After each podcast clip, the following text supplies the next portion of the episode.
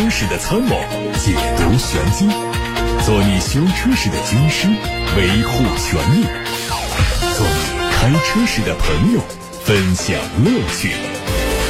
调频九二七，傍晚六点半，董涛说车，只和车友在一起。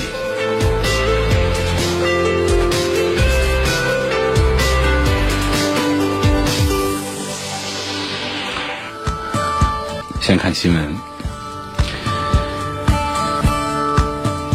车市寒冬之下，一直以来让经销商憧憬的金九银十也有所褪色。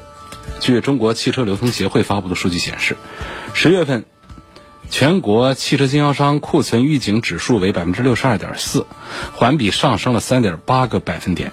同比下降了百分之四点五，仍然是在警戒线之上。这已经是库存预警指数连续二十二个月位于警戒线之上。中国汽车流通协会指出，九月份各地车展以及季度末经销商冲量等营销活动透支了一部分市场需求。十一国庆期间，消费者外出游玩，经销商的集客量有所下滑。北方地区进入农忙时节，农村消费者到店量下降，而且今年部分地区粮食欠收，农村消费者购车的需求被抑制。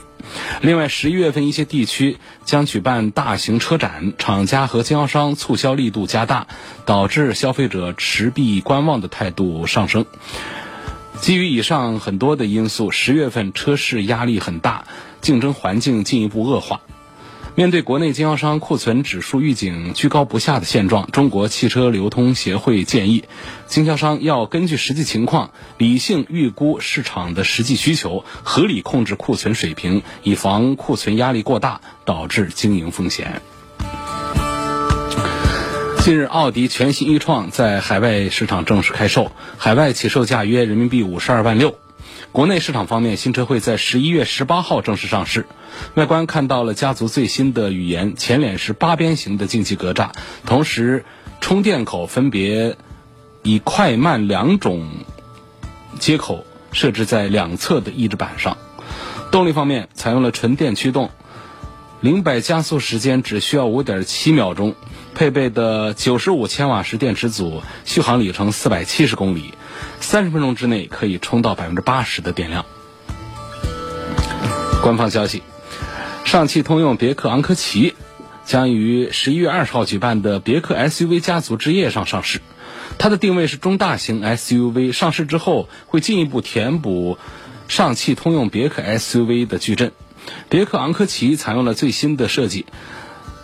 它的车长将近五米，车宽将近两米，轴距两米八六，和凯迪拉克 XT 六尺寸相仿，并且轴距一致。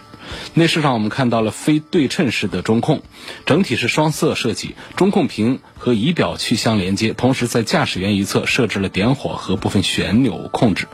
在动力方面是 2.0T 的可变缸涡轮增压发动机，搭配的是九速的自动变速器。发动机可以实现三种模式的切换：四缸高性能、四缸经济以及两缸经济。海外媒体说，玛莎拉蒂计划在最近三年连续出十款新能源汽车，首款纯电动汽车的概念车会在明年推出，量产版会在下一届的日内瓦车展上首发，后续产品还会推出敞篷车型。另外呢，它的二零二三年。会对莱万特做换代处理，大概率会上一台纯电动的莱万特。海外汽车媒体报道说，雷克萨斯品牌旗下的第一款纯电动车会基于 UX 车型打造，后续会主要供应到欧洲市场。此前，雷克萨斯就已经在欧洲知识产权局注册了 UX 三百 E 的商标。它的量产版会基于丰田和斯巴鲁合作开发的电动汽车平台打造，有望作为 CT 车型的继任。届时会和梅赛德斯奔驰 EQA 等车型展开竞争。另外，雷克萨斯未来还会以轮毂电机标定品牌的研究重点。据官方透露说，四个独立运行的车轮将为车辆提供更好的灵活性和稳定性。有媒体获得了比亚迪汉。最新的路试照片。这车的尺寸是四米九五的车长，一米八九的车宽，应该算是一款大型轿车。它的插电式混动版本分为了前置前驱和全时四驱两种。前驱车型用的是 2.0T 的发动机和一台功率为110千瓦的电动机组成的组合，全时四驱在这个基础上增加了一台功率为350千瓦的后驱电机，那么这台车的百公里的加速时间就只有2.9秒钟。比亚迪王朝系列目前只有秦一款轿车。汉的出现将会对王朝系列轿车产品线进行补强。作为比亚迪王朝系列的第二台轿车，汉的定位高于秦。官方发布的消息说，它的配置就包括了自适应巡航、电动吸合门，还有抬头显示、并线辅助、偏离预警、电动扰流板、感应后备箱等等。最近有一组小鹏 P7 的伪装图在网上流传。它会在本月二十二号开幕的广州车展上开启预售，明年三月份上市。动力方面看到了一台电机，实现了四轮驱动，百公里加速五秒钟之内。官方表示，它的硬件层面是具备了 L 三级别的自动驾驶功能。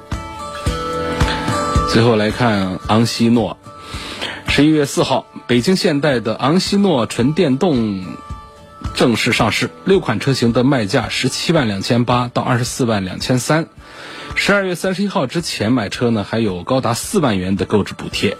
昂希诺 EV 采用了由德国大陆集团提供的高电压电驱系统，这个系统集合了电机、变频器、减速器于一身，重量只有七十七公斤，电机的最大功率一百五十千瓦，它的零到五十公里的加速时间是三点五秒钟，百公里的耗电量是十三点八千瓦时。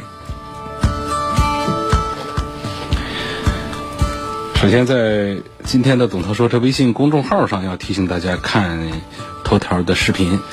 今天的视频呢，跟大家讲了一个道理：一台车有的是五个座位，有的是七个座位。我们以五台车最多见的为例来讲，到底哪一个座位是相对讲最安全的？相对最安全啊，不是绝对的，坐在那个座位上，不管怎样都不会出事儿。就是相对其他座位谁最安全？很多人。是误会了。那么，根据美国一家研究机构，呃，对于大数据的测定，对于车祸当中受伤害程度的这个数据的比例来测定呢，发现有一个座位是最安全的。但是，我们身边很多人流传着一个错误的观念，呃，正驾驶是司机位，呃，这个位置说是比较危险的。如果说我们以这个位置为一个这个标杆的话，那么副驾驶座位呢，要比正驾驶座位这儿还要再危险一点点，而后排的危险系数会降低一些，就是安全指数会提高一些，因为毕竟后排相对前排来说，它的正向撞击的时候，它的这个缓冲空间和余地都会大一些。那么现在其实大家争议的焦点就在于后排的座位到底是左边、中间和右边哪一个最安全？那么，在司机背后的这个座位，在很多版本的传说当中呢，是认为这个位置最安全。为什么呢？因为在极端车祸发生的时候，司机会本能的、下意识的做出保护自己这一侧的操作动作，所以呢，司机后面的这个位置呢，就因此受益，成为很多人观念当中认为最安全的一个座位。但是事实上呢，在这一份调查的结论上显示，这个座位不是最安全的，最安全的是后排的中间座位，因为无论是前碰撞还是侧碰撞，后面的中间座位它的缓冲区域都是最大的，这是理论派。而在实际的数据调查当中也显示，后排中间座位的致死率是最低的。当然啊，说这些一切的前提。是开安全的车，并且系上安全带。所以我们有一句管总的话说：“车上不管几个座位，系着安全带的那个座位才是最安全的座位。”所以这是今天董涛说车微信公众号头条上的一条视频的大概意思，跟大家讲一讲。感兴趣的话呢，可以通过董涛说车微信公众号看看今天的头条视频。好，接下来。回答大家的买车、选车、用车问题。我们先从十八点三十分准时发过来的看起。青春梦想留言说：“涛哥，我想入手奥迪 A 四一九款的四零 TFSI 进取版，啊，说现在的行情是优惠几万。然后我最担心的就是一百九十匹的马力够不够用，然后最担心的是它的双离合的变速箱靠不靠谱，它是干式还是湿式？”跟这个亚洲龙的八 AT 相比，哪一个更加的稳定？这废话，那肯定跟这个八 AT 的变速箱比，双离合的稳定性还是要差一点的。A4L 呢，它这个一条鱼啊做了好几个菜，有鱼丸子啊，这个鱼头啊，鱼尾，至少做了三条三道菜，就是把一个 2.0T 的发动机弄成了一个150匹。低功率一百九十匹中功率，再弄一个两百五十匹、两百五十二匹的高功率，啊，一鱼多吃。硬件部分是一样的，只是在这个呃电脑设定上区别开来。那么低功率的呢，比较倾向于节油；高功率的比较倾向于性能。实际上呢，它还有一个这个一点四 T 的，一点四 T 的呢，调出来跟二点零 T 的低功率是一样的劲儿。嗯，而且都叫三五 TFSI，嗯，所以这这是它的动力体系。那这位网友现在关注的点在于四零，四零 TFSI，四零呢就是它的一个中功率，就是一百九十匹的马力。说现在的优惠行情是几万？这个全国各地的情况不一而足，因为我们这档节目呢是通过了调频九二七，这个呢是在我们。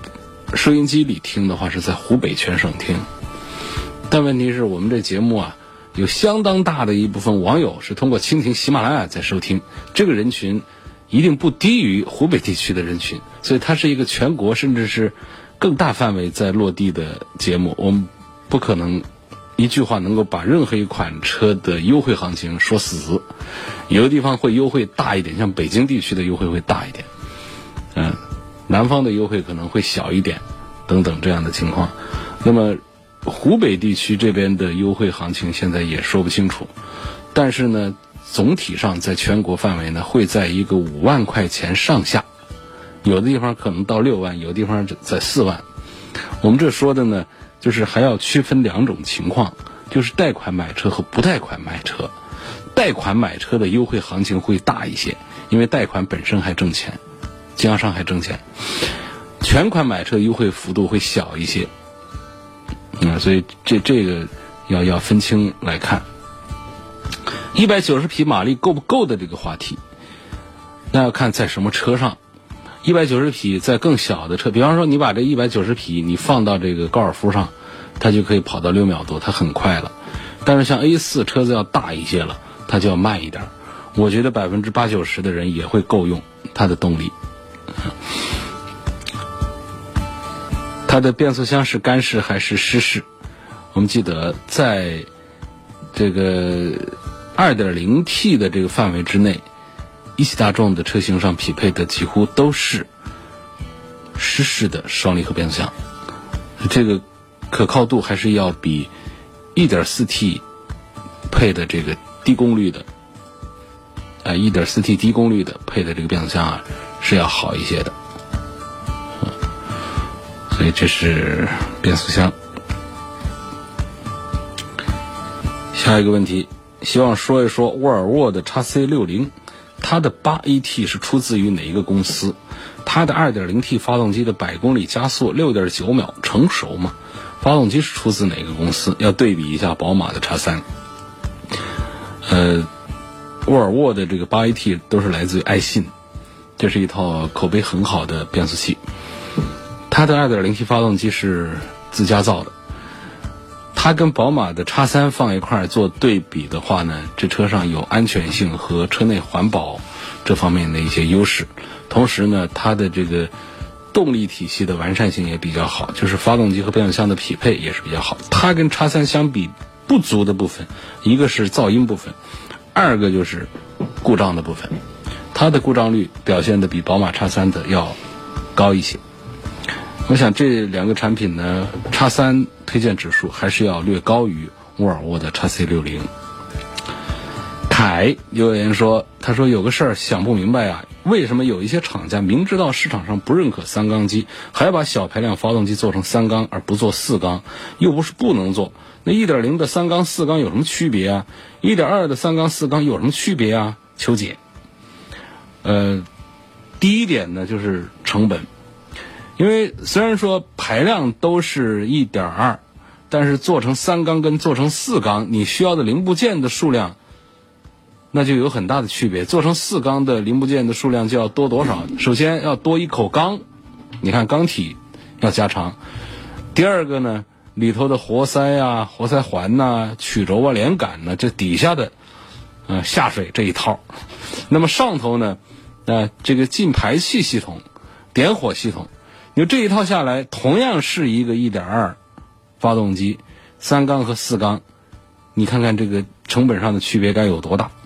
我们不要按照这家里装个房子的这个成本区别，说我稍微好装一点，多花一点钱，哎，这个我扛一扛，扛得住，这个没关系。你这是装你一套房子，当你要一整个小区的房子都归你一个人装的时候，你就知道这地板上十块钱的差别，到最后下来你就不得了，知道吧？所以这车也是一样，他这一台车上能省个万八千的。它多少台车上下来的话，这得省多少钱？一万台车，一万乘一万是多少？我数学不好，自己算一算。所以这个事儿，我们要第一个从成本上来认识，三缸机和四缸机的成本真的是很大。他情愿同样是一点二的，我把每一口缸的行程做长一点，三口缸来产生四口缸那么大的一个动力，甚至于我把每一口缸的口径扩大一点，等等，它减少一些零部件的使用，这降低一个成本。第二个呢，就是三缸机本身的这个，它在节油降耗上，就是就像讲人吃饭也是少一口嘴，少一张嘴，它少吃一口饭嘛。它的节油性能也要比四缸好。在这个环保的趋势之下，可不仅仅是来自于企企业的愿景和内心的动力，它外部的政策环境的这个压力是很大的。就是每个国家对于一个汽车企业，它都会有这个排放上的一些要求。呃，像我们国家的这个这个要求是还是非常严格的。为什么那么多厂家？一个是要做小排量，要做三缸机；第二个要做混合动力。其实，这是我们国家推出的一个双积分，就是说，你作为在中国合法存立的一个汽车制造企业，你除了生产燃油车之外，得要求你在新能源车上有多大的占比，否则的话，你就算是没有达标。啊，有这样的双积分的管理政策。所以在这样的这个成本和政策的双重的压力之下，我们越来越多的汽车厂家，不管是高端的还是低端的，呃，都是越来越多的在做小排量的少缸体的这个发动机。这是我们的一个行业趋势。因为再往后，这种小排量的少缸数的这个发动机都不见了，会更多的上电动机了。那时候你会觉得一口缸都是很难得的传统经典。看来自八六八六六六六六周先生问了一个开玩笑说啊，问了一个傻傻的问题：问宝马叉三这辆车的实时四驱是指前驱还是指后驱？那么字上不写了四驱吗？那就是四驱，怎么还会是前驱还是后驱呢？呃，不存在。他说四驱，那就是四驱。至于说是什么形式的四驱，那就再说。不会出现哪个车上写的是四驱，实际上它是一个两驱，那也就太玩笑了啊。这个宝马的华晨宝马的叉三，呃，全系都是四驱，它没有前驱版，也没有纯后驱版，都是四驱，基于后驱平台的四驱啊。这个实时四驱呢，多片离合器的呢，它是一种自我调整的一种状态。不需要人工的干预，呃，不带什么锁，就是你在驾驶过程当中，根据这个地面的和速度的一些具体的情况呢，电脑会控制，把多大的扭矩给到前轮前轴，多大扭矩给到后轴，在一些侧滑的情况下呢，还会通过一些电控的系统来抑制一下打滑的车轮的动力的流失等等，就是一套东西，全是。看情况给动力到四个轮子上去的，啊，这个叫实时四驱。所以全时四驱呢，就基本上它是它是那种呃比较强悍一点的四驱，呃，就是比较注重越野能力的全时，它总是在四驱的一个状态。啊，这种全时它还可以带一些这个呃这个锁定的一些功能，还有一些分时的四驱，那就是可以切前轮，也可以切后轮，也可以四个轮子前后轴都把它锁起来等等。这种是在一些专业的越野车上会用的多一些，叫分时四驱。在微信公众号的后台上，希望我能聊一聊一个行业内的话题。希望聊一聊丰田无偿公开它的混动技术专利这个事儿。这个事儿怎么说？本身它这个丰田的这个混合动力啊，已经呃搞了很长时间了，呃，它基本上它的核心专利啊也都快过期了，再投入研发新一代的这个 THS 的技术呢，也需要大量的金钱投入，所以呢，它再好也需要市场给技术来买单。所以他不如做个这个人情，把它给，呃，把它给送出去吧，啊，所以他有这么一个，就是他不想再孤注一掷，啊，希望通过开放专利技术来带动油电混动的市场，大家还能念一下这个，呃，丰田的一个好，啊，所以还能名利双收。因为本身呢，就是我是开放这个技术专利给大家免费用，但不代表着说我就是放弃我的专利的，就是其实之间应该还会有合约。就还会有一些约束，说你是免费用，但你用的东西它是我的，它会还是应该一定会有这样一个局面，一定不会是丢大街上大家自己捡，谁捡走了谁用了我自己都不知道，肯定不会出现那种失控的一种一种局面。这是，呃，这是一个。第二个呢，就是丰田的油电混动呢，它是一个好东西，但是呢，它的专利呢，其实是给它这套系统是。垒起了一堵墙，就是其他的车企很难进来。你看现在中国市场，尤其中国市场，包括美国、欧洲这些大市场，都很钟情于纯电车，然后这个纷纷出台了相关的政策来推电动车。那丰田，你一直是捏着自己的油电混合动力的技术，你再这样搞下去，可能就被市场给抛弃了啊，所以。日本的很多媒体都评价过，说丰田其实是很担心全行业都转向纯电动车，你这时候你混合动力就没什么意思了。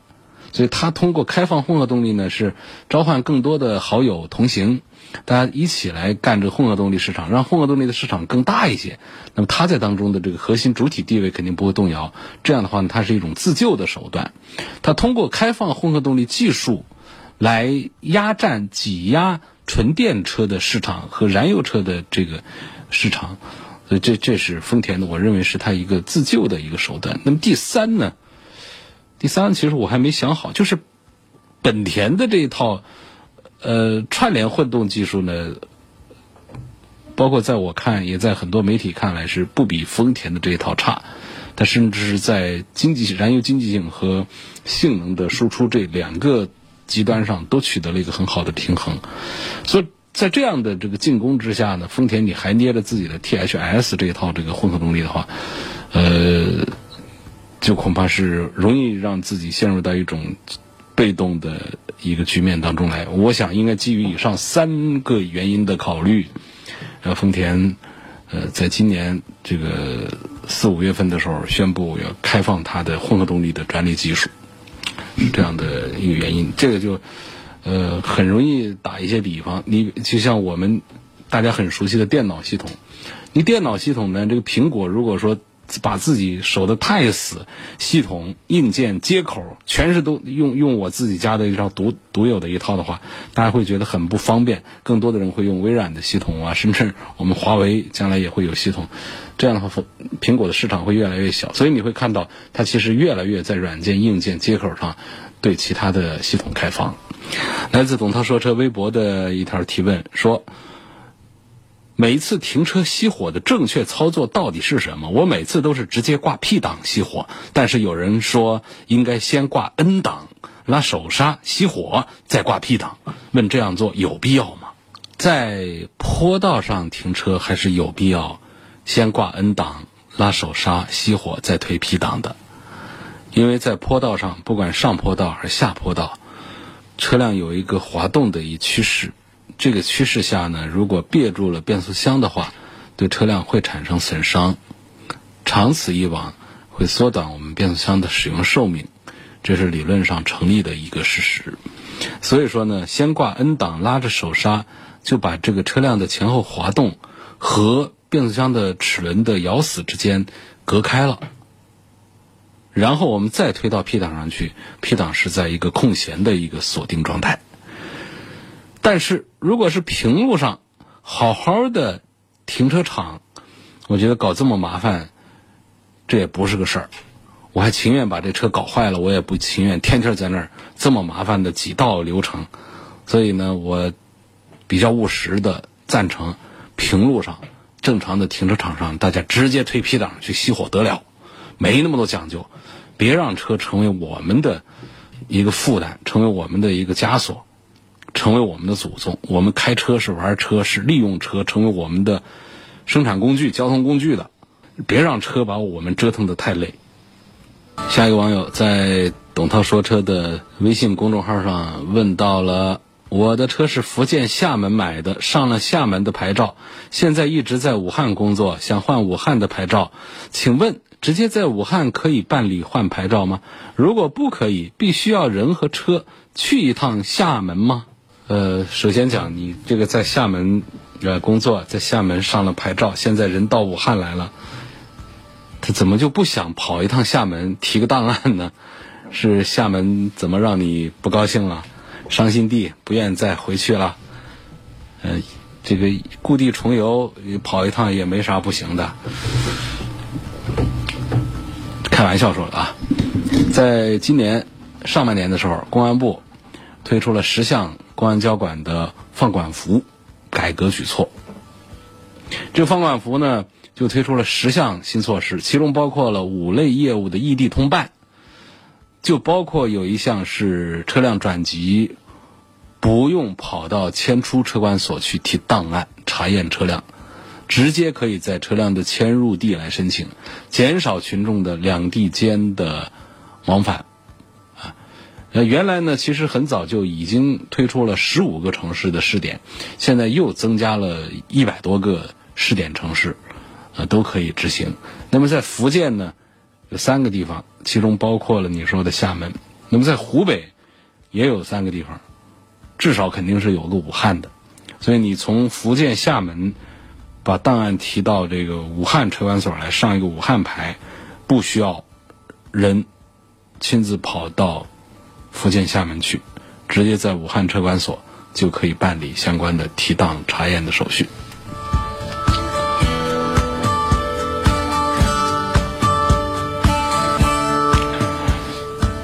网友 V 留言说：“新手如何防止把油门当刹车踩？”有一种说法是，应该是把脚始终放在刹车上。呃，始终放在刹车上方，需要的时候脚跟不动，斜脚掌踩油门。这种说法对吗？正确习惯是怎样的？这种说法是不对的。哪有说开车的时候脚始终是在刹车的上方？你累不累呀？右脚是在一种很放松的一个状态下，在油门上的。我们车辆前进是需要踩油门的。你的脚悬在悬在我们的刹车踏板的上方，谁帮你踩油门？请问，用左脚吗？所以我们的右脚的脚掌前部肯定是用来踩油门的。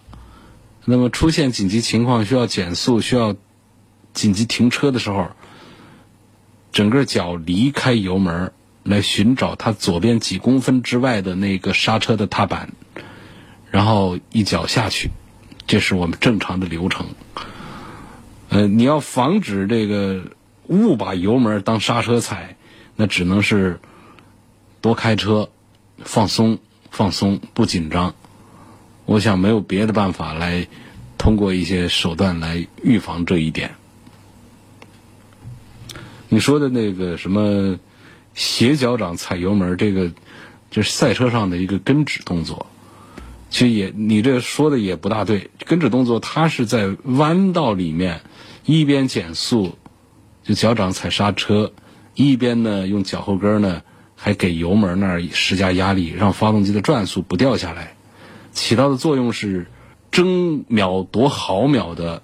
在出弯的时候，在需要车辆重新提速的时候，不至于发动机的扭矩掉得太低，来抢那么一小会儿的时间。你不然的话呢，像我们这个民间开车一样的，在弯道当中就一脚刹车下去，然后呢把发动机的转速也带着掉下去了。然后这弯呢已经过去了，现在呢在出弯的时候要加油了，一脚再从刹车上把脚移过来，再去踩踩油门。这时候那发动机还需要一个哼哧哼哧的劲儿把它给提起来，尤其是赛车呢，多见的是小、比较小的排量的，它提速的过程是比较慢的，所以在出弯的时候呢，你就丧失了竞争的很多的时间。那么一些熟练的、有经验的赛车手，他会通过线路的控制，呃，他会这个提高出弯的速度。还有一些赛车手呢，他们会比较传，其实跟指动作是一个传统动作，他们会用这个传统动作，把刹车踏板压下去的同时，让发动机还在轰轰的转，这样一出弯的时候，发动机的这个这个这个动力上还在这个比较好的状态下，带动这个整个汽车继续比较高的速度啊往外往外走。所以，这个咱们在民间开车的时候，就不要讲这种什么踩着刹车还踩油门，踩着油门还踩刹车，左就是左，右就是右，黑就是黑，白就是白，不存在那样的一些动作啊，那都是错误的，都是没必要的。问丰田的汉兰达，呃，它的豪华版呢，比这个精英版呢多四万块钱，是否值得？我有没有必要买它的这个豪华版四驱？这精英版跟豪华版相比，我觉得是没必要买它的高配。因为我觉得买汉兰达，呃，确实是一个比较好的选择，因为它个儿又大，呃，这个故障率又低，这个买的人又多，呃，价格又便宜，等等。但是说我们在这个车上追求什么四驱，追求什么高配，这就显得有点傻。呃，你到了这个。这个这个四驱上去的话，实际上这丰田的四驱啊，也就就在汉兰达上配的这个四驱的话，它它也就不大好用，也起不了多大个作用。所以你要这个这这这个多花几万块钱去买它的四驱，我觉得这个追求是没有意义的。按照我说啊，呃，咱们买这样的大个子的 SUV 呢，首先安全配置你得全，呃，你得这个像丰田它都是七个安全气囊嘛，一个、两个、三个、四个、五六七对。多一个膝盖头这儿的，一般都是七个安全气囊、电子稳定系统这些东西，该有就得有。那如果它因为它的次次低配，它像这个这个主动刹车也都是有的，所以这个也都可以追求一下。那其他的什么天窗这都没必要，嗯，什么真皮也都不大重要，啊，包括中控屏也都不是太重要的舒适配置。但好在汉兰达这几样东西都是好像都是全系列都有的。那其他的配置、舒适配置，它就显得不重要了。你你还要再多花几万块钱，那是干什么呢？划不来，没必要。所以我不赞成花多花四万块钱去买这个丰田汉兰达的高配。